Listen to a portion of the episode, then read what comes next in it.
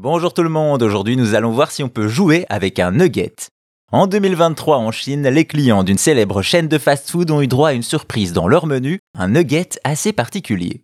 Faut-il vraiment présenter McDonald's, la chaîne de fast-food américaine présente partout dans le monde? Aussi, le grand M jaune n'est pas insensible aux jeux vidéo, au fil de son histoire, les opérations marketing dans le domaine sont nombreuses. C'est d'ailleurs à nouveau le cas en 2023 quand la marque associe un de ses produits à un jeu légendaire, les Nuggets et Tetris. On pourrait se demander comment une telle idée est arrivée, mais c'est arrivé et ça donne lieu à une opération marketing qui n'a pas laissé les joueurs et joueuses insensibles. Ainsi, uniquement en Chine, pour toute commande de plus de 4 euros, les clients recevaient un nugget en plus, une console de jeu Tetris. Et oui, l'objet reprend la forme, la couleur jaune orangé et la texture d'un morceau de poulet pané, en plastique et sans la graisse, je vous rassure.